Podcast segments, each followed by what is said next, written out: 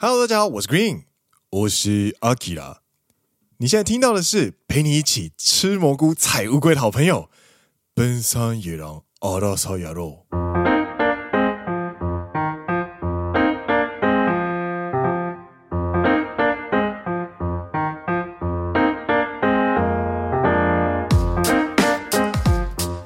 耶！欢迎来到第十三季的第六集。是的，奔山野狼是一个由两位在日本当上班族的双男子 Dennis and Green 所组成的节目。二零二零年开播以来，超过两百集的内容，话题涵盖日本日常生活、影视娱乐，宗旨用幽默又不失有对谈温柔的声音，以及旅日播客组的视角。呃，我们今天可以跳过这个吗？哎哎，等一下，等一下，等一下，等一下。这个是你的工作啊，不是吗？可是，可是我我真的很想听今天的内容啊！啊，今天什么内容？我很想要赶快看这个，听这个《超级玛利欧兄弟》电影版的故事啊！OK，OK，好好，那就古定眼 Dennis，感谢你，感谢你，哎呀哥，哎呀哥，嘿，耶，欢迎到第六集喽！呃，今天呢是要陪你一起吃蘑菇、采采乌龟的好朋友哦。没错，所以阿基拉的人设里面包含了他很喜欢超级玛利欧兄弟这样子。今天呢就要跟你来聊聊，就是超级玛利欧兄弟电影版这一部电影哦。呃，为什么会想要聊这一部呢？也是因为 Green 呢在呃播出的上个礼拜，就是在黄金周年假的时候呢，呃有一天晚上就是订了票，然后去看了呃这一部算是席卷整个游戏界的大事记这样子。它算是电玩改编的呃一个电影，而且它票房非常的漂亮。到现在为止，我认为它可以是。可以被称为电玩改编电影的新的天花板这样子。那这一部呢，就是呃任天堂这一间游戏公司的著名 IP，家喻户晓的那对诶小胡子意大利籍的诶水管工兄弟啊，就是我们的超级玛利欧兄弟。那他们呢，电视游乐器的游戏，然后正式的踏上了呃。大荧幕这样子，这个作品呢，其实发售到现在已经三十七年了，所以说它算是一个非常老的 IP。不过在三十年前，其实也有被魔改过一次，那一次好像没有特别的，呃，就变成一个斜点电影这样子。但是这一次的改变呢，横跨了三十年哦，然后这次筹划呢，也筹划了六年之久。所以呢，在这样子非常非常细致的安排跟缜密的策划之下呢，诶，任天堂推出了他们的呃超级玛利欧兄弟电影版，算是把自己最珍贵的 IP 哦改编成电影，然后分享给大家这样子。那 Green 呢，在四月二十八号上映嘛，那 Green 是在五月一号的时候晚上去看的，那就是我是看晚场，然后是。呃，九点半开始看嘛，然后结束的时候十一点这样子。那天晚上我真的快睡不着觉，我满脑子都是呃电影配乐跟电影情节这样子，就是那当下的那个感觉是非常感动的，就是非常好，非常激动的，就激动到我真的我好想再重新看一次这样子，因为它里面有太多太多的细节，然后有非常非常多漂亮的。编排，然后让你看的时候心情会非常非常的好，因为有一种你真心你的你长年以来的支持有被很真诚的回馈得到的感觉，这样子。嗨，那话不宜迟，我们就来开始今天的推荐跟我们的一些分享，这样子。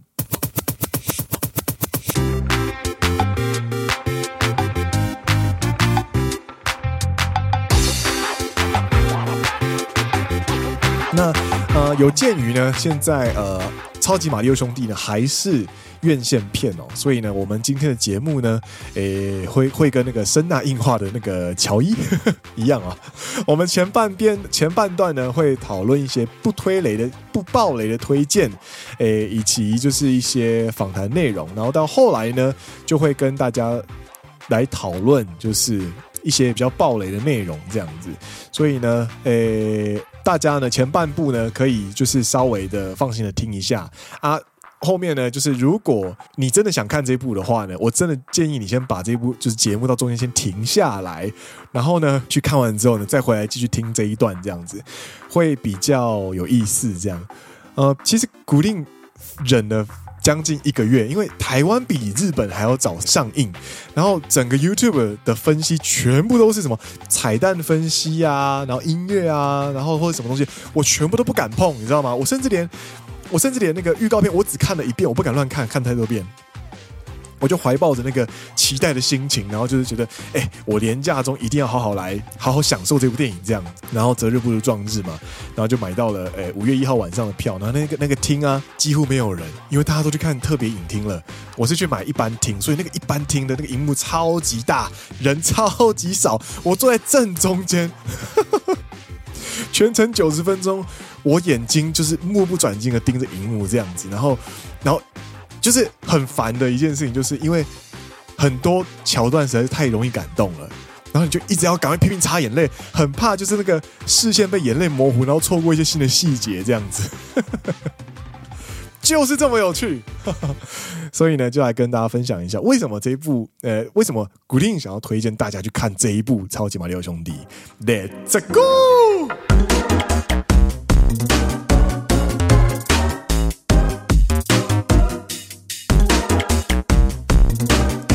嗨，这一次呢，不爆雷推荐呢，其实有三个主要的原因哦。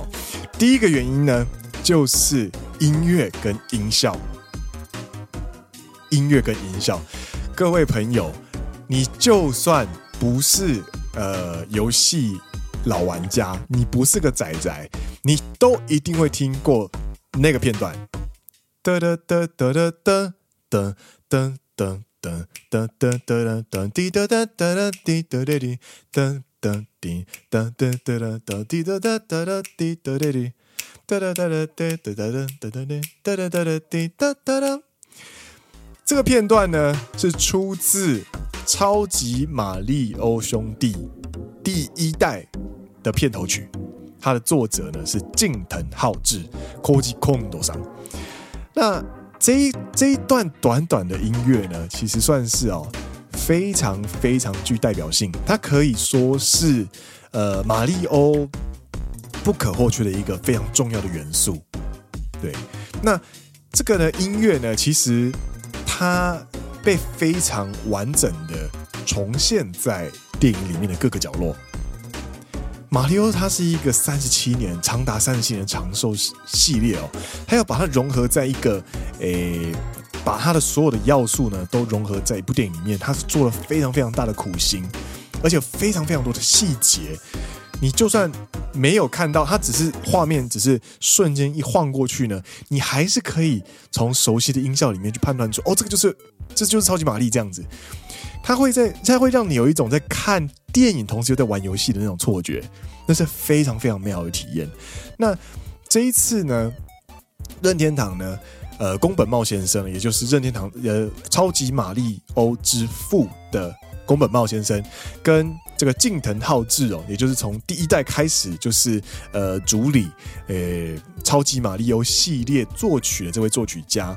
他们就非常非常坚持的呢，去照顾了每个细节，这样让音乐跟音效听起来呢，就跟你在玩游戏的感觉是一模一样的。这个其实啊，这个其实啊，就是在呃 NHK 专访宫本茂的时候呢，宫本茂先生他也有提到的第一个下功夫的地方哦。呃，宫本茂在四月二十七的 NHK 访谈里面呢，他说啊，就是这一部电影呢，其实有几个下功夫的地方。第一个最重要的。就是说，他说游戏它载体这个媒体哦，它其实就是需要游玩的人玩家本身很积极的去参加这个游戏的过程，透过自己去创造这个游戏体验，去感受游戏的魅力。大家可以明白吗？你听音乐或者看电影或者看故事或者什么之类的，其实都是一呃单方面的接收嘛，对不对？但是游戏之所以可以被称为第九艺术，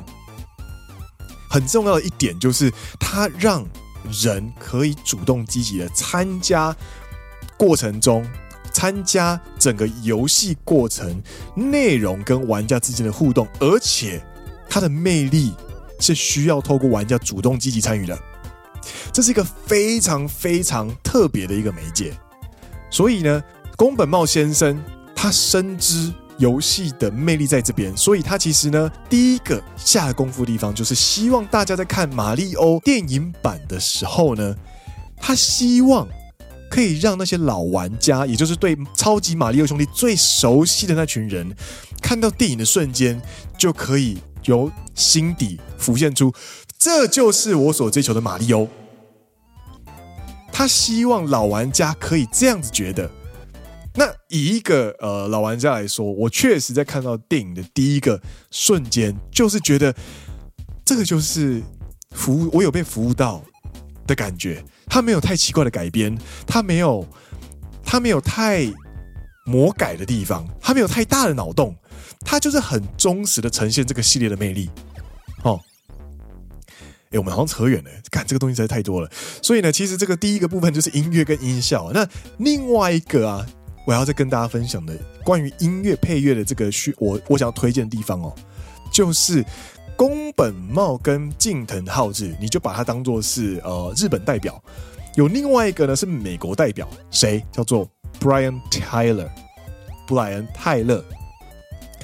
这一次的呃配乐呢，其实请到了这位好莱坞非常非常御用的作曲家，他配过的 IP，他配过的大型作品，我念出来，大家一定都会非常的有感觉哦。这个布莱恩泰勒他非常擅长的就是配动作片，所以像是什么出神入化哦，钢铁人三、浴血任务、玩命关头、复仇者联盟、限制级战警，都是这位 Brian Tyler 所配乐。大家可以感受到那个感觉了吗？他非常擅长的作曲特征是什么？呃，大家可能熟悉的西方配乐的电影配乐的大师可能不多，因为我自己是不多啦。那呃，我大家可能熟耳熟能详的，可能就是因为，比方说，因为蝙蝠侠今年爆红的，像 Hans Zimmer，他就非常擅长用管弦乐，然后磅礴的方式，然后用近乎催眠的呃稳定的 pattern 去让你导入你的呃剧情里面。他非常喜欢用那个时钟的声音嘛，叮叮叮叮叮那指针的声音嘛。那 Brian Tyler 呢？他其实非常擅长什么事情？就是他非常擅长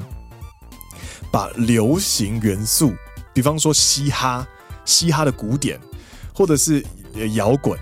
去结合磅礴气势的编曲，所以你其实，在看，比方说《雷神索尔二：黑暗时代》《暗黑世界》，或者是呃《复仇者联盟二》，或者是《钢铁人三》，它其实都是同个宇宙的东西，但是它的磅礴编编曲呢，其实让它呢营造在同一个宇宙里面，所以这个就是布莱恩泰勒他非常非常厉害的地方。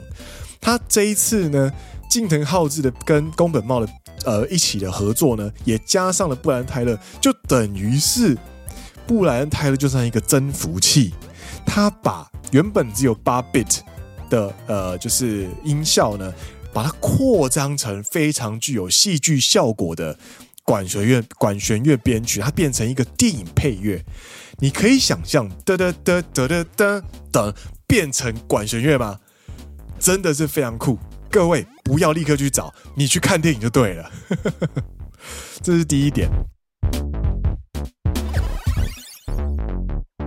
然后第二点呢，就是呃，第二点我想要不爆雷推荐的，就是它剧情的安排。剧情的安排，其实回到刚刚，就是宫本茂先生在接受 NHK 访谈的时候，他所说，他希望能够服务到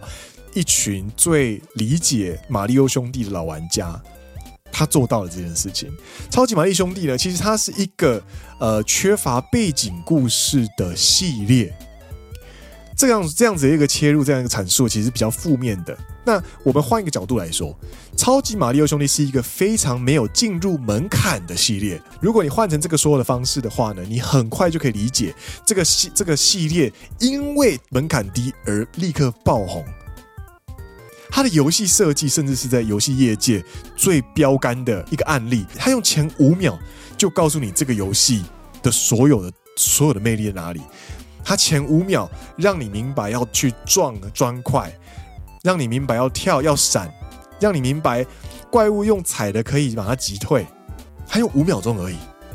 它接下来所有的游戏都是跟这三个动作是一模一样的。然而，然而，好，这边要加一个 but。然而，它作为一款游戏如此的呃没有门槛，然后它是如此的平易近人，但是呢，它作为一个戏剧改编题材呢，其实是有致命伤的。就是超级玛丽兄弟，它其实没有背景故事。它一开始的出现其实是在 Donkey Kong 的那个游戏里面。呃，一开始的游戏是 Donkey Kong 抢了公主，然后呃有一个呃超级玛丽呢就在里面，就是去爬那个梯子，要去拯救公主这样子。一开始超级玛丽在 Donkey Kong 的游戏里面甚至没有名字，它叫做 Jump Man，Jump Man。你可以相信吗？他叫 Jumpman，他是到后来呢才被赋予了一个名字叫做 Mario 这样子。对，他是这样子一个背景哦，所以其实他在剧情的编排上呢，他其实有多加一些背景故事，但是他主要的核心概念呢，还是让这个电影的主轴在取景、对白、配乐跟气氛营造上面去下功夫，去取胜。所以。它虽然有背景故事，但是你一它你会让他觉得你会觉得合理，但是呢，它不会影响你的观影体验，因为它的重心呢其实是在整个过程，所以呢，你看完的时候呢，甚至会觉得，诶，我好像多认识了这个角色一点，它不会影响我觉得这个东西有杂质，因为它本身就希望它这部电影是一部可以让你在欣赏的过程中拥有跟游戏一样快乐体验的东西，所以。其实这个也是我第二点想要推荐给大家的，大家真的可以去看。等一下我们后面爆雷的地方也可以再跟大家讨论哦。那第三个是什么呢？第三个就是专业分工。这一次的合作呢，其实就是两大公司的互相合作啦。第一间呢，就是我们的超级玛丽的呃老爸，也就是任天堂这样子。另外一个呢，也就是我们的 Illumination 这间工作室。Illumination 的这间工作室呢，它非近年来它非常擅长的题材就是全年龄向的动画作品。最有名的，大家都一定看过的，就是那个巴娜娜的那个小小兵。Illumination 它做了非常漂亮且壮阔的呃 CGI 场景，它让整个世界非常的奇幻，却又让人非常的怀念。它许多的视角啊做得非常漂亮，它可以突破你的想象之外，又可以保留它原本在游戏当中的原汁原味。这个是第一点，第二点是 Illumination 它的出现呢，其实它让很多的小配角都变得非常有个性，而且非常的可爱。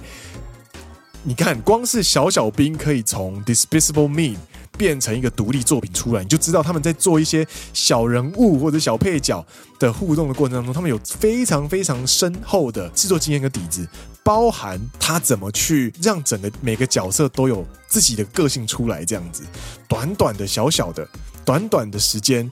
可能就一两句台词，却可以让每个角色都非常的可爱。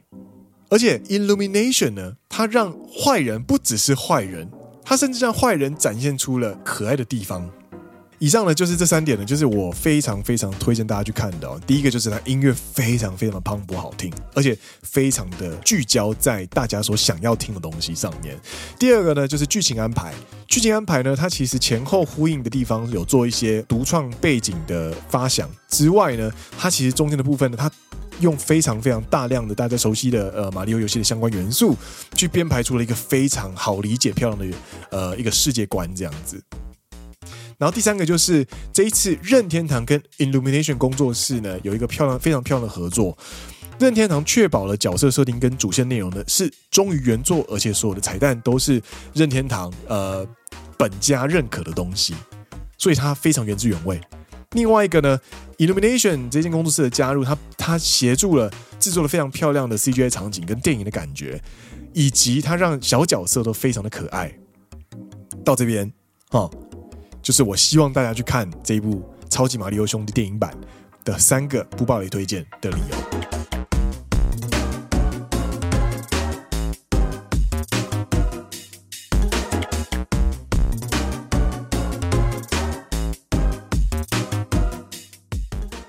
好了，接下来我们要爆雷了，各位到这边你可以暂停了。如果你还没有看，如果你还没有看电影的话，我真的建议你不要急着听完，真的，你先把它这个先这边暂停哈，先停一下，停一下，然后看完之后，我们再继续回来听，这样子好不好？拜托啦，这一部真的你值得你去看，真的，真的，真的。呵 呵截至今日，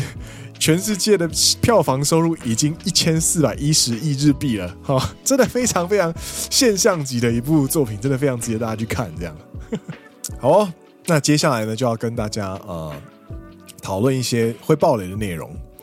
那呃，首先呢，要来跟大家聊聊，就是宫本茂先生在接受 NHK 的时候呢，他所畅谈的一些关于创作理念的部分哦。他其实呢，就是有。呃，作者呃，我很喜欢这这个访谈，它非常的短，他就问了他三个问题，他就说，第一个是，请问宫本茂先生，你为什么选择电影这个媒介作为创作的媒介呢？就是本次的媒介这样子。呃，因为你也知道嘛，电动它就是一个在电电动玩具游戏机上面，你没有 Switch 或者你没有任天堂相关的游戏设施的话，你是不可能接触到这个游戏的，因为任天堂它是出了名独占。就是他是出了名独占，而且没有其他横跨主机的呃习惯。这个这个你你没有办法在你如果想要玩《塞尔达传说》，如果你想要玩《超级马里奥兄弟》的话，你必须要买任天堂的主机。对，那他就问宫本茂先生啦，为什么你这一次选择电影这样的媒介去创作呢？宫本茂先生说：“很，其实理由很简单哦。你有玩过游戏的老玩家呢，当然会知道这部电影它的魅力在哪里。但是呢，有很多人其实是没有呃 Switch 任天堂 Switch 的，所以呢，透过电影这个媒介呢，可以跨越主机的这个主机有持有主机这个就是障壁，去让超级马里奥兄弟的魅力去更让更多人去认识。”所以选择了电影这样的一个媒介，想想也是啊哈。然后第二个问题就是有没有什么地方是为了这一次作品下了功夫的地方？这这一次的作品呢，其实呃任天堂策划了将近六年左右，所以其实算是非常缜密的一个企划这样子。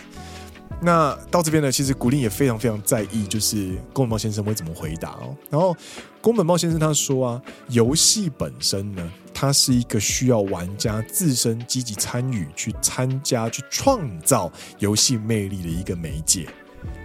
所以呢，第一件事情就是希望让所有玩过超级马里奥的老玩家们，可以去感觉到这一部作品就是我所追求的马里奥作品。然而，另外一个部分来说呢，其实电影这个媒介它跟游戏不一样的地方就是它没有互动性，它是一个半小时到两个小时呢，你必须要不断的持续的去观赏，而且是单方面的讲故事。所以呢，在这方面的这个特质呢，必须要时常去有意识的去安排你的作品，去让就算不知道这款游戏的人。一样可以在过程中得到乐趣，所以在做这一部电影的时候呢，任天堂跟宫本茂非常的下功夫的一个地方，就是希望能够透过电影去带出游戏角色在游戏当中不一样的魅力。哦，我觉得听到这个回答，就会让我觉得很放心，就是呃，宫本茂先生非常明白。诶，马里奥的魅力以及马里奥的弱点在哪里？他明白他的魅力是积极参与的过程当中可以感受到魅力这件事情。那他也知道，他作为一个电影呢，其实是相对薄弱的，所以他需要呢去照顾一些不知道游戏的玩家是什么，到底在意什么。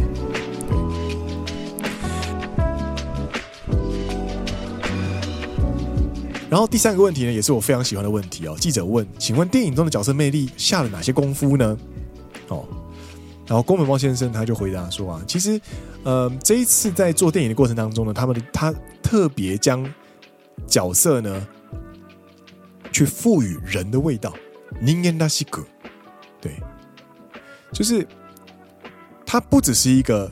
存在 舞台上面的一个角色，游戏舞台上的角色，他要去让观众在看这些角色的过程当中，能够感受到他像人。 你甚至可以去想象到这个角色在电影里面是过的什么样生活的人。他希望透过作品可以感受这些事情。比方说，我们可以感受到马里奥兄弟在电影当中的布鲁克林区生活的样子。他们砸上了一切去做了一个 CM，所以他们其实不是一个非常成功，他们是一个 loser。但是他们在一开始 loser 就可以非常的真实的让人可以明白，哦，原来这个是他们的起点，这是非常有魅力的事情。此外呢，宫本茂先生呢，其实他也有对于碧姬公主，就是 Peach 这个角色呢，他下了功夫。他说，其实 Peach 在一九八七年。出游戏的时候呢，她就是一个等着被营救的公主。但是，现今社会呢，其实已经是一个就算是女性也会在社会上活跃的一个时代。而且发售以来也经过这么久，三十七年时间了。所以在电影作品里面的时候，碧姬公主呢，她并不是一位等着被营救的公主，她是一位女战士。她她高就谁？我非常非常喜欢碧姬公主在电影里面被其他角色所形容时的一个用词，叫做勇敢跟自信。Brave and confident Princess Peach。我非常非常喜欢这两个词，就是自信跟勇敢。这一次的碧姬公主在在电影里面，她其实是一国的女王的那个角色。她跟过往的我们对于公主的认知是不一样的。我很喜欢这一点的另外一个原因是，你不会在当中感觉到刻意，你甚至可以透过共感去同理这个角色。那我们很长久以来在《奔山野狼》里面说的就是什么？在影视娱乐分析里面提到的就是，你如果可以让观众去共感你的角色，那你的作品接下来的发生的故事，观众就很容易进去。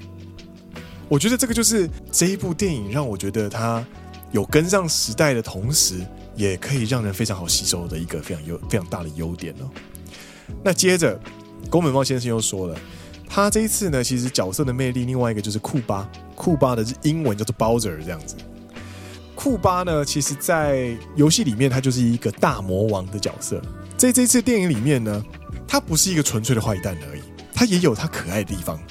他为什么要干这些坏事？他为什么要征服世界？他最根本、最根本的初衷，只是因为喜欢碧姬公主，而且他喜欢她的原因，也不是因为她的美色，而是因为他觉得她很酷。他的种种的这些论述方式，会让你觉得库巴这个角色单纯到非常有点可爱，这样子。而且库巴他在一开始的电影的开头呢，其实他用他自己的库巴的火焰的能力哦，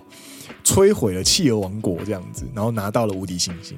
我们其实可以在一开始的过程当中感受到这个角色其实是绝对力量，他是他拥有绝对力量，是一个非常有权威的一个恶魔这样子。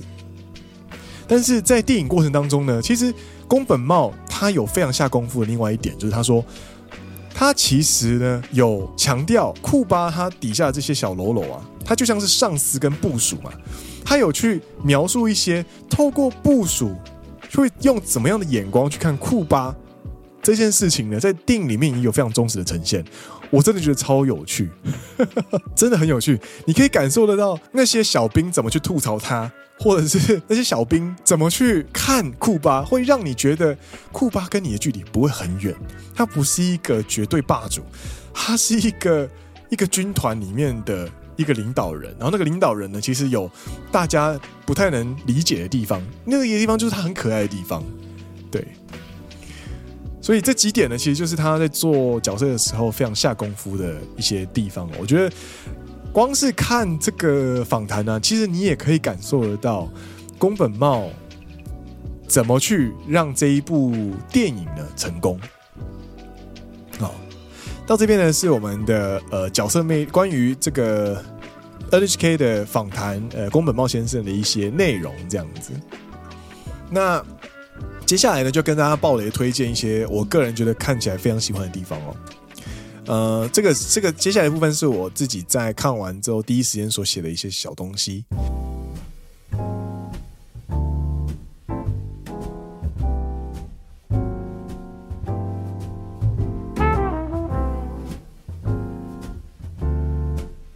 比方说呢，所有场景都有郑重的 reference。他们在一开始的呃，他们在一开始的一幕呢，有一个地方是他们要赶车去呃修理第一位客户。然而，好像因为某些原因，他们必须用跑酷的方式跑过去。他们跑酷的第一个场景就是第一代马里欧的一至一关卡的第一幕。这个是非常非常有趣的事情。全片呢，其实有非常多地方，大概三四次使用了横向卷轴的视角，所以它会让你非常非常的熟悉，而且。他又有在推进剧情，那个巧思是会让玩家非常开心的。然后第二个呢，就是马里奥赛车的元素当中有一段，就是他们必须要去呃透过超近路，然后从 Donkey Kong 的王国杀回呃蘑菇王国这样子。那一段呢，就是大家就是去选车子的部分。那个桥段呢，呃，各位以狼的老朋友都会知道，古令是马里奥赛车八的一个忠实玩家。看到他们走入车库，然后那个配熟悉的配乐从耳朵响起的时候，你甚至看到那个选车的那个画面是跟游戏画面一模一样，然后浓缩成一个就是小转盘这样子，然后还可以有按那个 A 按确定那个。过程当中实在是超有趣，它里面的赛道出现了彩虹赛道，彩虹赛道呢其实是马里奥赛马里奥赛车系列里面非常非常困难的一个高难度赛道。然后它在电影里面呢有出现之外呢，它也透过 CGI 让它的赛道跑得非常的呈现的非常的魔幻超现实。不止如此哦，马里奥赛车它有另外一个经典的地方就是。双喷嘛，就是你如果甩尾甩到一个部分之后呢，你的轮胎会有火产生火花，火花有三个等级嘛，就是蓝、黄、紫这样子，然后紫的话就是大喷这样子，然后在电影里面这些小地方都会完整呈现，你可以看到马里奥在闪那个闪那个坏人的车子的时候呢，他一直在喷双喷，你知道吗？就觉得哇靠，连这个小细节都有这样子。然后呢，在彩虹赛道的最后一幕是，呃，蓝色龟壳炸坏了整个那个呃彩虹赛道。那个蓝色龟壳呢，也是超呃马里奥赛车八里面马里奥赛车整个系列里面最呃真实的一个彩大彩蛋这样子。大家就会觉得，就是那个那个地方会让你觉得这个衔接的非常之漂亮。这一点真的是让我当初在看到这一段的时候，我整个人就是傻在荧幕前面，一方面很亢奋，一边一方面很想哭，一方面很亢奋，一方面很想哭的那种感觉，超级复杂的心情。而且选车的时候啊，你知道它的配乐是那个 Thunder Thunderstruck，就是 AC/DC。AC/DC 呢，在这几年非常有名的使用案例呢，应该就是漫威的钢铁人嘛，什么 Highway to Hell 啊。或者什么 Shoot to Thrill 啊，都是在钢铁人，不管是在呃穿脱装甲，或者是在一些车库里面做钢铁人装甲的过程当中的一些配乐，经典配乐。然后赛车浮上来，然后开始喷漆的过程当中，他背景就放 Thunderstruck，真的是超热血。还有什么？还有还有就是这一部电影，其实在一开始不爆雷推荐的当中，也有聊聊到配乐跟嗯配乐跟音效。其实这整部。它配乐出现的时间点跟所代表的意义都是非常非常呃卖情怀的，就是你只要是有接触过这个系列，就算你没有玩过所有的系列，你都可以感受到这个东西它非常的有怀旧的感觉，这样子，而且它。恪守了原本最经典的元素之外，他还增添了布莱恩泰勒在编曲时候做的一些新的巧思，这样子。所以，不管是进了下水道啊，或者吃了无敌星星啊，甚至是最后摸到骑士所代表的终点啊，或者是所有所有出现的一些游戏里面的元素呢，其实，在电影配乐的一些小巧思，都可以让你感受得到这部电影的诚意，这样子。那最后一个呢，应该就是我想最喜欢最喜欢就是他的声优的挑选，非常非常的得当。担任马里奥的克里斯派特啊。或者是呃担任 Donkey Kong 的赛斯罗根，当碧姬公主的安妮亚、泰勒乔伊，每个角色呢，她都配配得非常非常有趣哦。就是安妮亚·泰勒乔伊，她扮演的是新时代的，就是女性的角色嘛。她这几年最有名的作作品，应该就是《后翼弃兵》啊。然后还有像是呃，克里斯·派特这几年就是《星际异攻队》的主角星爵嘛。所以其实这类型的奇幻的题材，对他来说，其实咬合性是非常好的。我觉得。那我觉得本片最功不可没的一位配音，就是库巴的配音。他是摇滚教室的男主角杰克布莱克，这个配音真的是只有他做得来。他在里面呢，就是展现歌喉啊，然后还有就是驾驭坏蛋这个角色，他配的，他整个把库巴配得活灵活现这样，然后唱一些库巴的歌曲的时候呢，就是也会让你扑哧一笑，但是又觉得他他真的好会唱这样子。这个真的是挑选的非常得当，而且声优在挑选过程当中，他其实有塞一些小彩小彩蛋，比方说最后的结局是他们之后就生活在蘑菇王国里面了嘛。那起床的这个音乐呢是 Mr. Blue Sky，最知名的呢就是《星际异攻队二》一开始片段的小格鲁特在跳舞的片头，也就是直接呼应的克里斯派特，他间接的有没有在？算是一个小彩蛋这样子。如果你是漫威的影迷啊，你同时也是这边的玩家的话，你对这一段这个小彩蛋一定会很有感觉这样子。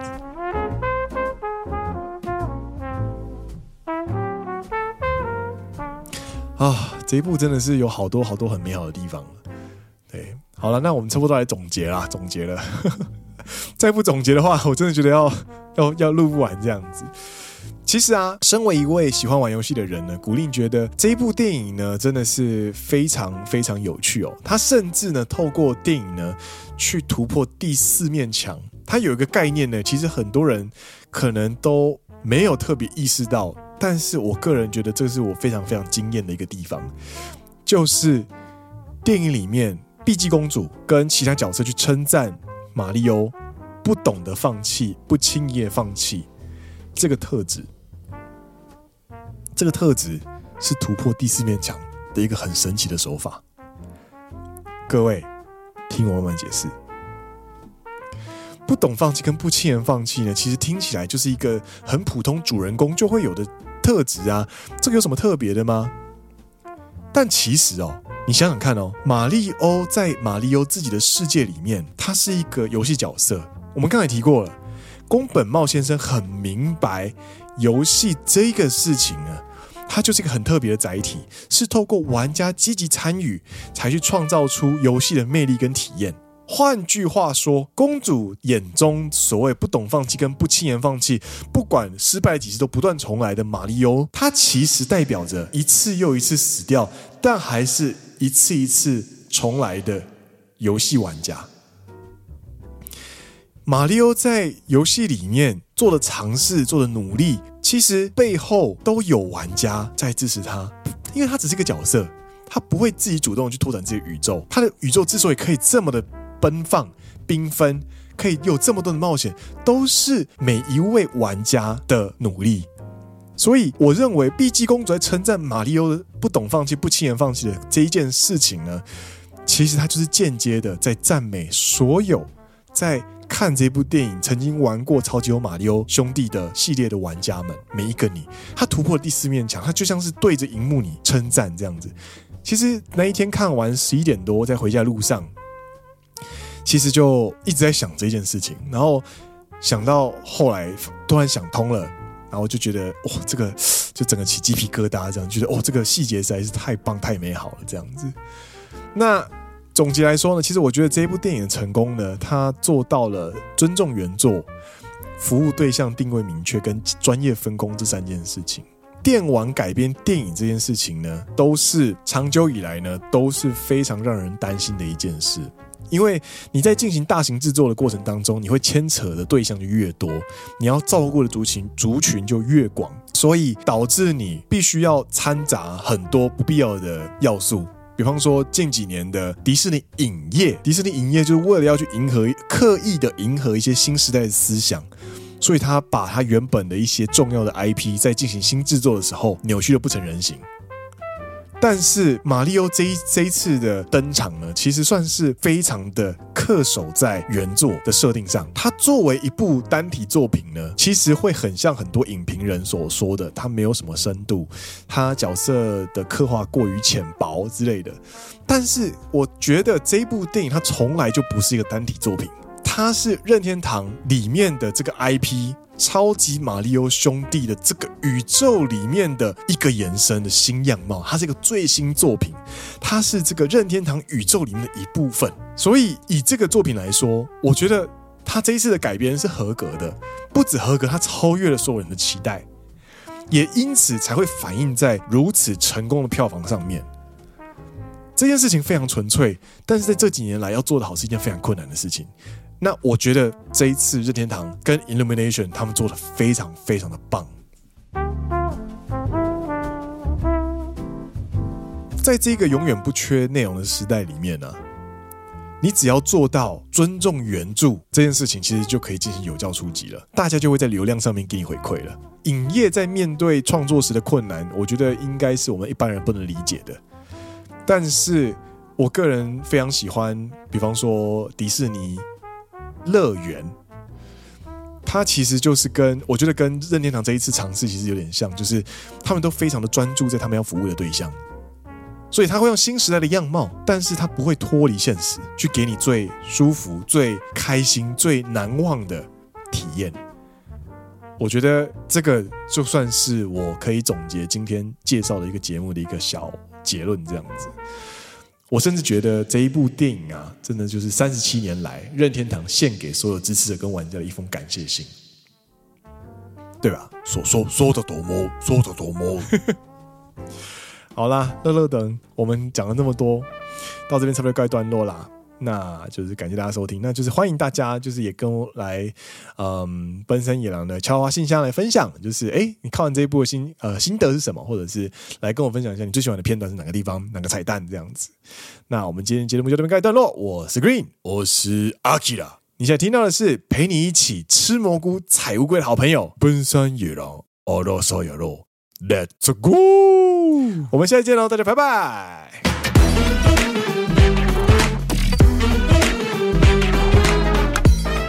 距离丹尼斯回归还有五十六天。